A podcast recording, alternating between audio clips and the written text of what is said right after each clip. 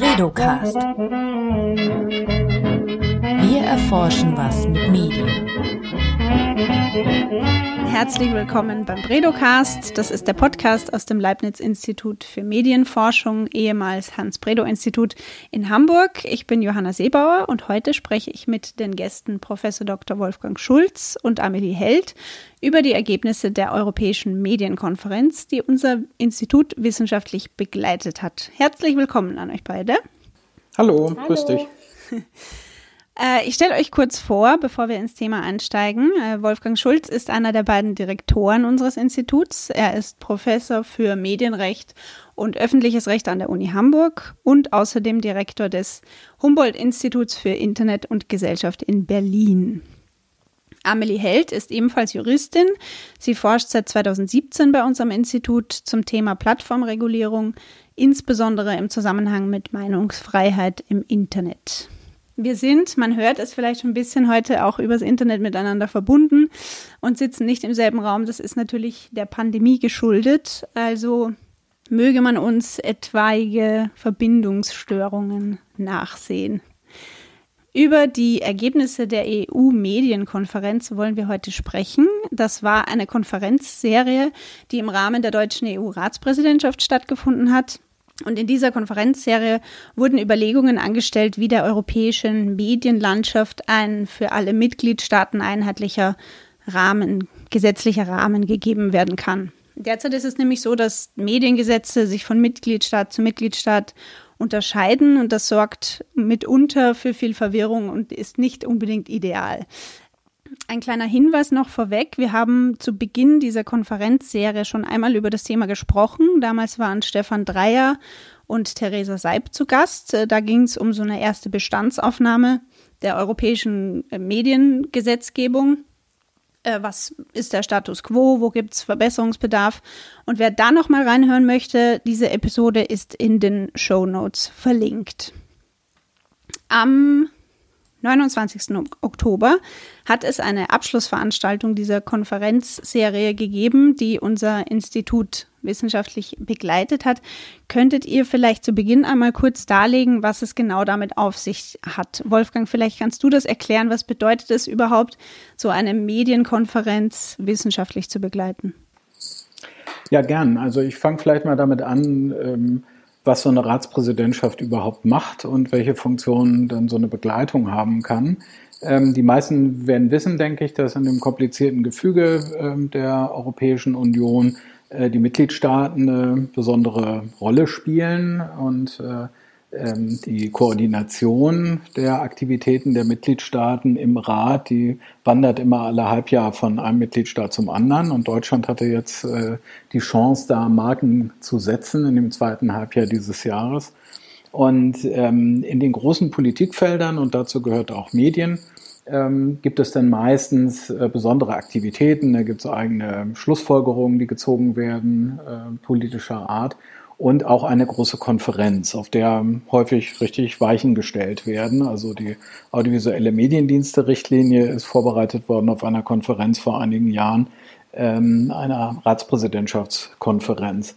Und äh, die deutsche Bundesregierung, also in diesem Fall zuständig äh, die äh, Kulturstaatsministerin, die ja auch für Medien zuständig ist, äh, hatten die Idee, das wissenschaftlich begleiten zu lassen. Das heißt, es gibt äh, dann die Möglichkeit für ein Forschungsinstitut wie unseres, ähm, Studien zu erstellen, die einfließen in die Arbeit der äh, Ratsarbeitsgruppen und möglicherweise auch in die Ratsschlussfolgerungen ähm, und die Möglichkeit haben, an denen auch teilzunehmen und wissenschaftliche Impulse zu setzen. Also das ist so im groben, äh, wie die Sache abläuft und die Bundesregierung hat sich, denke ich, davon versprochen, dass man auch ähm, das Ganze wissenschaftlich fundieren kann, aber auch eine etwas mittelfristige Perspektive dadurch reinbekommt, weil die Politik ja typischerweise sehr ähm, darauf schaut, was ist als nächstes zu tun.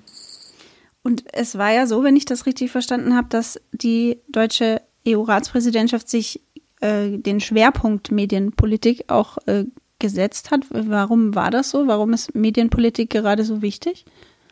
Also das ist sicher wichtig, aber ich glaube, man kann nicht sagen, dass ähm, ähm, das nun der herausragende Punkt war. Der herausragende Punkt war schon, nachdem jedenfalls was die Bundesregierung äh, ähm, betont hat, äh, Corona und äh, die, was das in allen Feldern der Gesellschaft und damit auch in allen Politikfeldern bedeutet.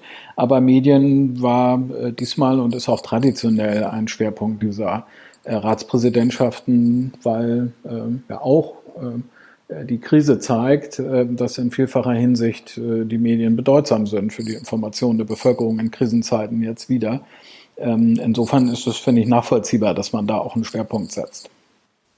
Es gab während der Konferenz mehrere sogenannte Focus Sessions zu den verschiedensten Themen, die das waren so kleine Workshops, die alle digital oder die meisten, glaube ich, digital stattgefunden haben. Wer war denn an diesen Focus Sessions beteiligt? Was wurde dort diskutiert? Könnt ihr da vielleicht ein bisschen was dazu sagen, wie sowas abgelaufen ist? Ja, gerne. Ähm, genau, also wie Wolfgang gerade schon gesagt hat, sollten wir, sollte es ja ursprünglich eine zweitägige Konferenz geben im Juli. Und ähm, wegen der Pandemie wurde das in jetzt ähm, in mehrere Focus Sessions äh, aufgeteilt, die eben digital stattgefunden haben. Und ähm, da die haben, wurden ausgerichtet äh, von den unterschiedlichen Akteuren, die eigentlich an diesem ähm, an der Medienpolitik äh, beteiligt sind und äh, unter anderem wir ähm, mit, also wir haben das sozusagen eingeleitet mit einer ersten Fokus-Session. Und dann gab's, ähm, also haben die Bundesländer eben eine ausgerichtet ähm, in Zusammenarbeit mit dem Institut für europäisches Medienrecht ähm, dann auch ähm, die europäische Gruppe der Medienregulierer, ähm, die europäische Audio audiovisuelle Informationsstelle und äh, sozusagen für die Medien oder für den für das öffentlich-rechtlichen für den öffentlich-rechtlichen auch äh, die Deutsche Welle. Und da ging es um eigentlich alle aktuellen Themen, die eben äh, in dieser Ratspräsidentschaft ähm, besprochen wurden und ähm, bearbeitet werden sollten. Und es wurden ähm, jeweils äh, ähm, Experten, Expertinnen zu dem Thema ähm, interviewt und es gab Panels und ähm, ja, es war so ein echt die ganze Bandbreite der aktuellen Themen wurde abgedeckt. Hast du ein Beispiel, das du uns so ein bisschen erzählen könntest, wie so eine einzelne Focus-Session abgelaufen ist? Ähm, ja, also es gab eine, die fünfte Session war ähm, eben von der Deutschen Welle ausgerichtet. Ähm, da ging es um die Frage, wie KI zur Sicherung von Qualitätsjournalismus beitragen kann.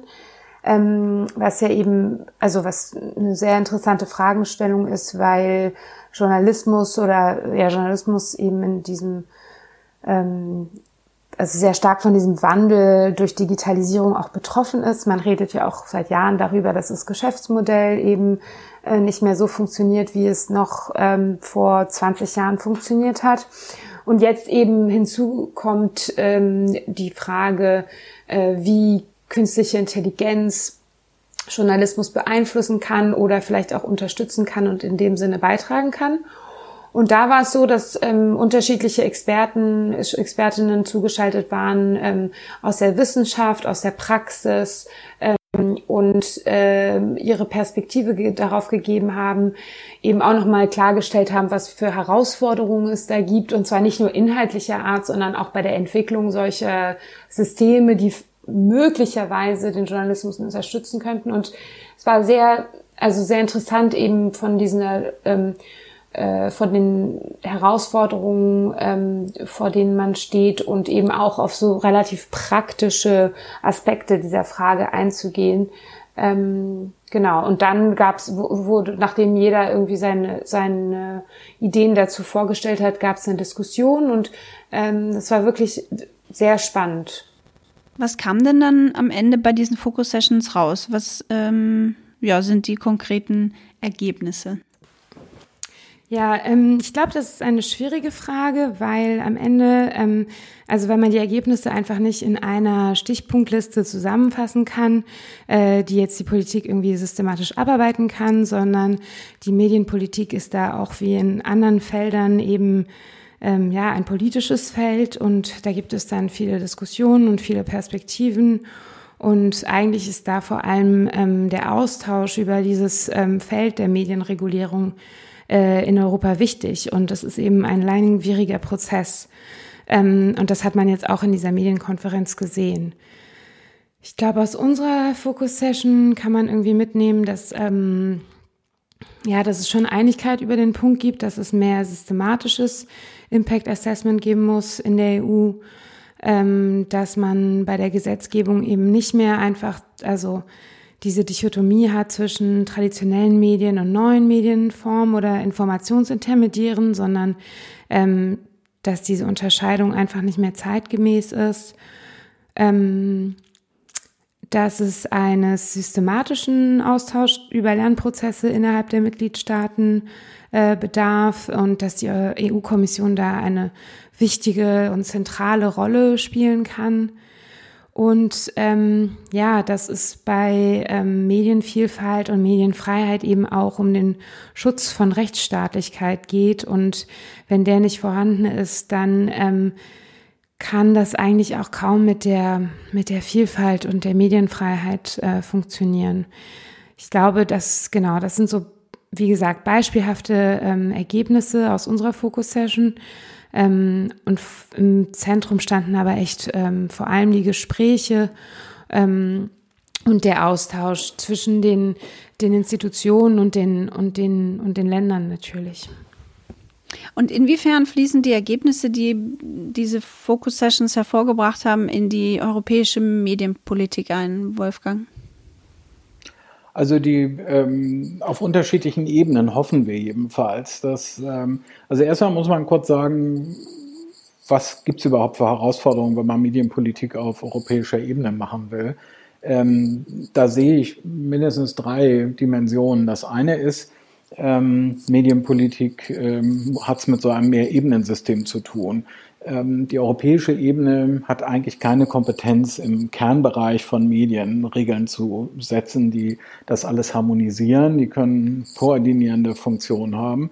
Ähm, da sind die Mitgliedstaaten für zuständig. In Deutschland ist es sogar noch komplizierter, weil das ähm, überwiegend in die Kompetenz der Bundesländer fällt.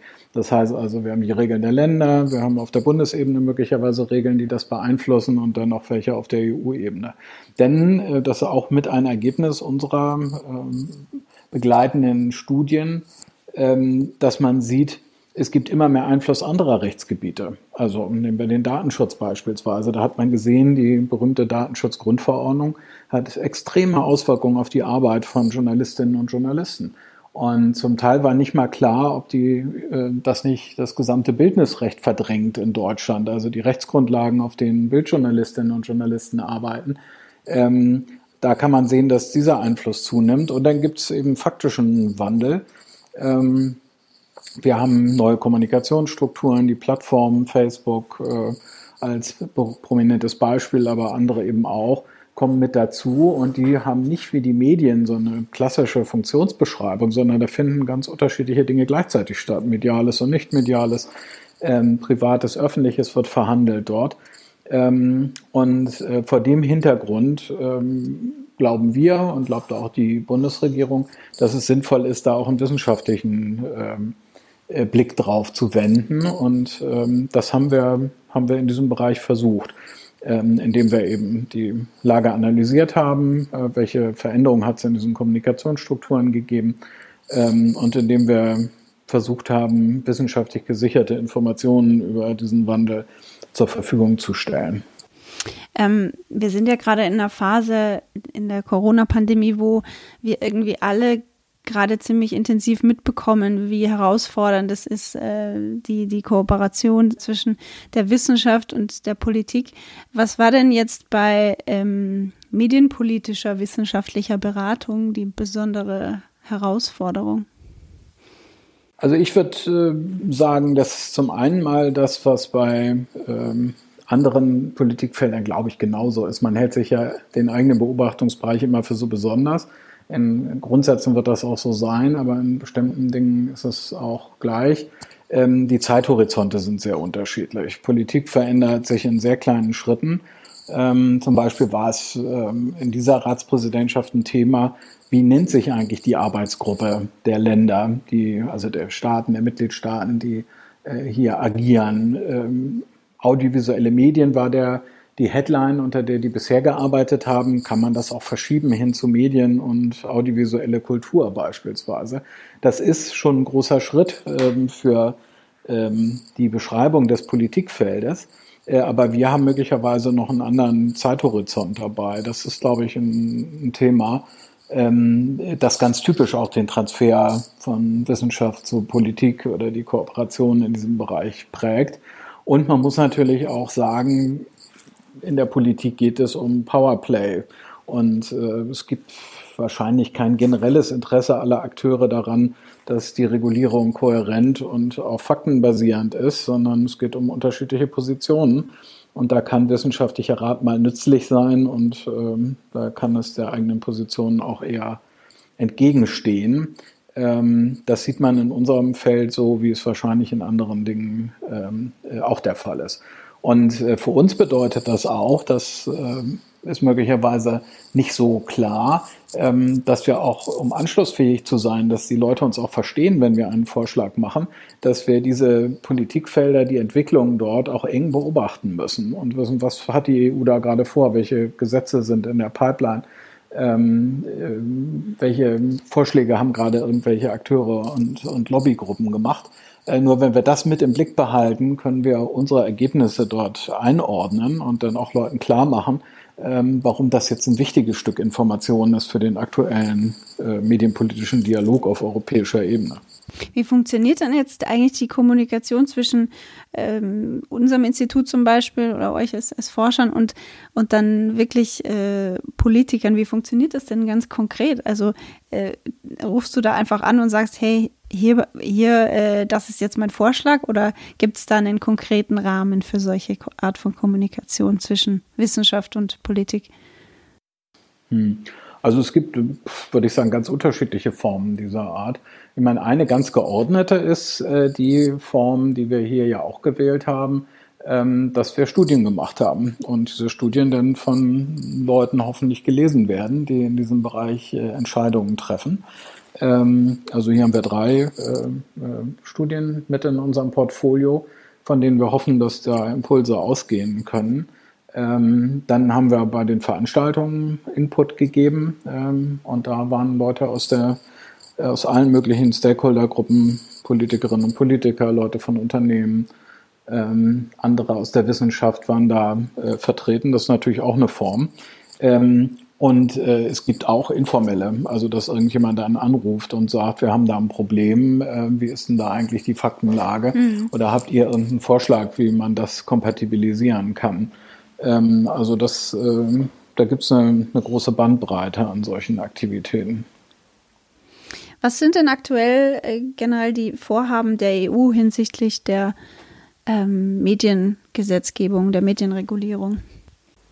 Ähm, vielleicht kann ich hier kurz was dazu sagen. Genau, also ähm, es gab ja immer mehr ähm, Aktivitäten auf äh, Ebene der Mitgliedstaaten in den letzten Jahren ähm, ein, ein, ein Gesetz, was ja auch in diesem Podcast oft besprochen wurde oder genannt wurde, ist das ähm, Netzwerkdurchsetzungsgesetz in Deutschland, was sich ja ähm, genau gegen, grob gesagt, gegen Hate Speech im Internet ähm, richten soll. Und jedenfalls ähm, gab es da immer mehr ähm, Aktivitäten. Also in Frankreich wurde ein Gesetz gegen Desinformation ähm, verabschiedet in, in, in Wahlkampagnenzeiten. Und ähm, da hat die EU jetzt auch die ähm, Notwendigkeit gesehen, ähm, auch aktiv zu werden und eben ein gemein, also gemeinsame Regeln ähm, zu schaffen. Und ähm, ein, der größte Baustein ist da die, der Digital Services Act. Das mhm. ist ein, ähm, ein, ein Vorhaben, äh, was die E-Commerce-Richtlinie aus dem Jahr 2001 aktualisieren soll. Und ähm, da ging es ursprünglich eben um die Erneuerung der, der Haftungsregeln für den digitalen Binnenmarkt. Aber ähm, das der Anwendungsbereich äh, wird jetzt eigentlich immer immer äh, weiter, weil es eben, weil man eben merkt, dass es eben nicht nur ähm, ein Binnenmarkt ist und also nicht, nicht nur um wirtschaftliche Regeln handelt, sondern darüber hinausgeht. Ähm, und da, das wird sozusagen ergänzt durch den ähm, EU Democracy Plan. Das soll laut Kommission ähm, demokratische Partizipation innerhalb der EU gewährleisten. Und ähm, genau, der Weg ist da, dass eben die, ja, die, also eine freie Meinungsbildung aller Bürgerinnen und Bürger ermöglicht werden soll, äh, unabhängig von eben ähm, rechtswidrigen Eingriffen oder Manipulation von außen. Und ähm, angekündigt wurde auch ein EU Media Action Plan. Und damit soll äh, unabhängiger Journalismus äh, und vielfältige Berichterstattung unterstützt werden. Und da geht's halt vor allem um den Schutz von Qualitätsmedien. Und das sind aber drei Vorhaben, die jetzt viel diskutiert werden, aber eigentlich ähm, werden wir erst am 2. Dezember erfahren, wie konkret sich die Kommission das vorstell äh, vorstellt, genau weil sie dann die äh, Entwürfe ähm, vorstellen möchte.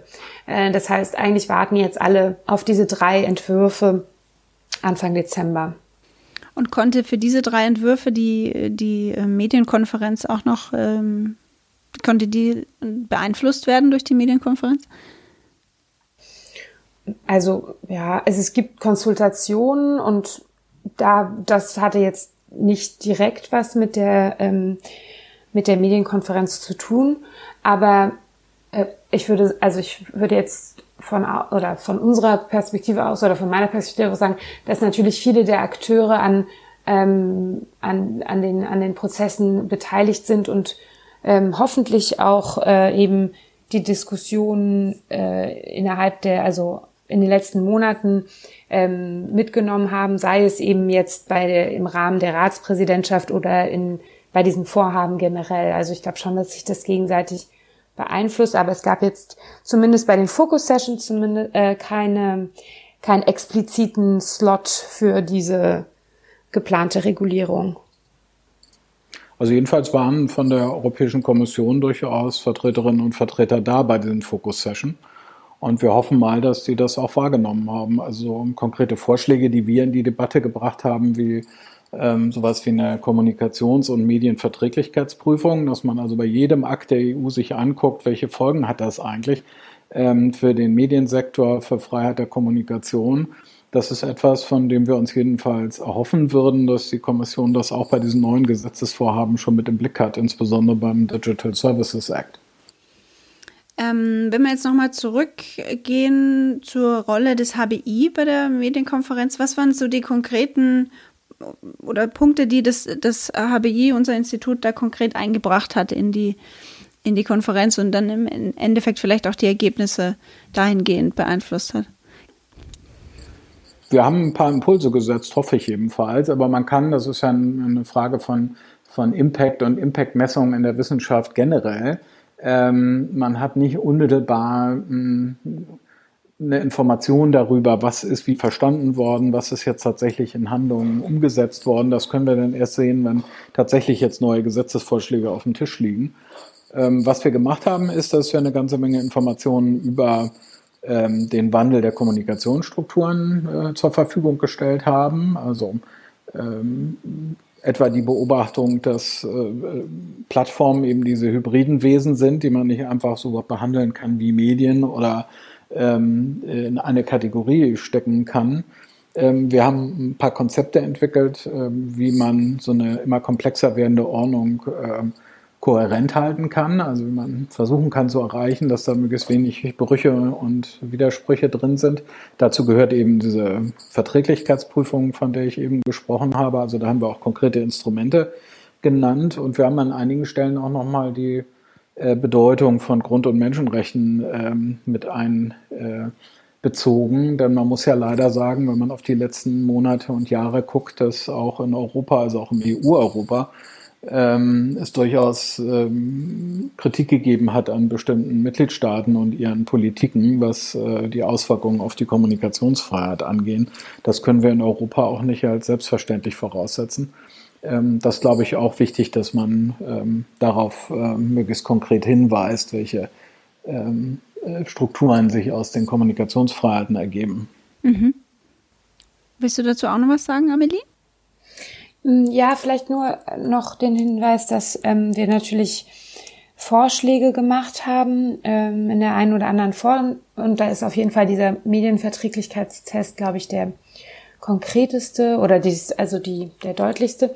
Ähm, aber wir haben natürlich auch in unserer ähm, Analyse der Focus Sessions und in den äh, Gutachten, die wir äh, erstellt haben für die für die Ratspräsidentschaft auch bestimmte äh, so klassische Forderungen auch mal hinterfragt und uns auch äh, kritisch damit auseinandergesetzt, ähm, ob das denn so ähm, so so viel so so viel Sinn ergibt und ähm, da ist zum Beispiel äh, die, die Forderung im ähm, Inhalteanbieter und Plattformen vielleicht gleich zu, zu setzen. Ähm, das haben wir kritisch hinterfragt und uns, uns, uns eben gefragt, ob, ähm, ob das ähm, ja so angebracht ist, eben diese Medientypen äh, gleichzustellen oder auf jeden Fall medienrechtlich gleich zu behandeln. Ähm, und das heißt, dass man da eben nicht nur ansetzt bei konkrete Vorschläge machen und so, das sind die Ergebnisse, die wir sehen und jetzt das sollte, das soll, also nicht nur Handlungsempfehlungen, sondern manchmal vielleicht auch einfach nur die Empfehlung, bestimmte ähm, ja, äh, bestimmte Punkte nochmal zu überdenken oder zu hinterfragen. Mhm. Und könnt ihr vielleicht noch mal kurz erklären, was es mit dieser Medienverträglichkeitsprüfung äh, auf sich hat, wie die konkret aussehen würde? Ich habe ja vorhin ähm, mal dieses Beispiel gebracht, Datenschutzgrundverordnung und Auswirkungen auf äh, Journalistinnen und Journalisten. Und ähm, unsere äh, Idee ist, äh, das hätte man früher sehen müssen dass das diese Auswirkungen hat. Das hat man in der Schärfe nicht gesehen im Gesetzgebungsprozess der Datenschutzgrundverordnung. Und wenn man dann konkrete Verfahren hätte, die nach bestimmten Kriterien sich anschauen, wenn das jetzt so in Kraft tritt, was bedeutet das für journalistische Arbeit, aber auch was bedeutet das für eine freie Kommunikation auf Plattformen oder anderswo, ähm, dann könnte man solche Dinge frühzeitig mhm. abfangen. Inwiefern hat es äh, Auswirkungen auf die journalistische Arbeit, die Datenschutzgrundverordnung? Naja, Veröffentlichungen im Netz sind typischerweise eben auch ein äh, Vorgang, der datenschutzrechtlich relevant ist, wenn es mit Personen zu tun hat. Das heißt also, wenn eine Bildberichterstattung beispielsweise, ähm, ähm, wenn, sie, wenn man da in einer Online-Zeitung über irgendjemanden berichtet und da ein Bildnis veröffentlicht wird einer Person, ähm, da gibt es einen ausgeklügelten rechtlichen Rahmen in Deutschland. Wenn die Person nicht zugestimmt hat, unter welchen Voraussetzungen äh, kann eigentlich dann das trotzdem diese Abbildung erfolgen? Ähm, wie muss das öffentliche Interesse da begründet sein, damit das passiert? Und ähm, es ist immer noch nicht vollständig klar, wie bestimmte Normen der Datenschutzgrundverordnung sich dazu verhalten. Man könnte argumentieren und sagen, dieses ganze deutsche Recht, das sich da in Jahrzehnten aufgebaut hat, ist verdrängt durch die Datenschutzgrundverordnung. Und es gilt jetzt sozusagen nur noch die Grundsätze des Datenschutzes. Und ähm, das öffentliche Interesse äh, daran, auch Berichterstattung zu haben, auch wenn die Person das nicht äh, möchte, ähm, das fällt möglicherweise hinten runter. Und ähm, das klärt sich jetzt langsam in den Gerichten, wie im Gerichtsverfahren, wie das äh, geklärt ist. Aber es ist natürlich viel besser äh, für eine kohärente Ordnung, wenn man, wenn man ein Gesetz macht, eine solche Folgenabschätzung mit Hinblick auf die Folgen für Kommunikation und Kommunikationsfreiheit äh, durchführt. Mhm. Ähm, die deutsche EU-Ratspräsidentschaft endet ja mit Ende des Jahres. Ähm, was bedeutet das? Denn für die europäische Medienpolitik generell oder was ist so euer, euer Gefühl, wie, wie wird es weitergehen? Vielleicht möchtest du anfangen, Wolfgang? Also die äh, Dinge, die wir jetzt in der deutschen Ratspräsidentschaft ähm, äh, besprochen haben, ähm, da sind sehr dicke Bretter dabei. Es ist also jetzt nicht zu erwarten, dass da irgendeiner einfach sagt, auch das ist ja prima und das setzen wir jetzt in einem Schritt in irgendein Rechtsinstrument um. Ähm, ein Weg ist sicherlich, dass äh, die nächsten Ratspräsidentschaften sich mit dem Thema weiter auseinandersetzen.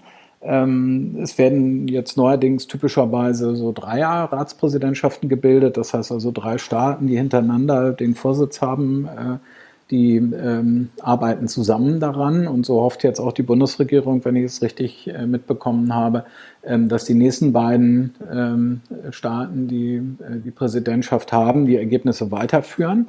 Ähm, wir fänden das aus der Perspektive sehr hilfreich, weil diese Frage äh, Konsistenz herstellen, also das Gebilde wird immer komplexer, andere Rechtsgebiete wirken darauf ein, das setzt eine Vorstellung davon voraus, wie das alles geordnet werden soll, nach welchen Leitvorstellungen eigentlich man ähm, das Ganze ordnen kann. Und ähm, das wird man nicht in einer Ratspräsidentschaft machen können. Da nehmen die anderen hoffen, hoffentlich den Impuls auf.